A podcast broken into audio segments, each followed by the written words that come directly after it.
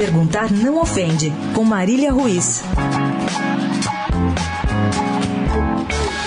O Corinthians ganhou mais um jogo, abriu 10 pontos de diferença para o vice-líder Grêmio, mas ainda não se livrou do maior pesadelo de agosto a janela de transferências de jogadores para os times da Europa. Um time tão cheio de superlativos em campo, mas com contas tão vazias e frágeis, é presa fácil para qualquer time de fora. Qualquer.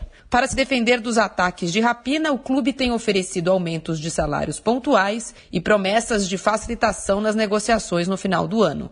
Ontem, antes de o time de Carilli bater a Chapecoense por 1 a 0 fora de casa, os dirigentes do clube tiveram de se defender do ataque fulminante do Sevilha, que ofereceu 12 milhões de euros para levar agora o lateral esquerdo Arana. Arana é cria corintiana, recém-saído das categorias de base, melhor jogador do time na temporada. O clube tenta seduzi-lo com os dotes que tem a chance próxima do título, a chance de ele acumular experiência em um time de ponta, a chance de ele sair daqui mais valorizado do que os parcos 12 milhões de euros que o time espanhol ofereceu.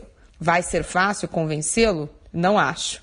Mas perguntar não ofende. Quando é que os clubes brasileiros, todos, tal qual fizeram os técnicos para se defender, vão se reunir para exigir da CBF um calendário que não os prejudique com a saída dos seus melhores jogadores no meio do campeonato? Marília Ruiz perguntar não ofende para a Rádio Eldorado.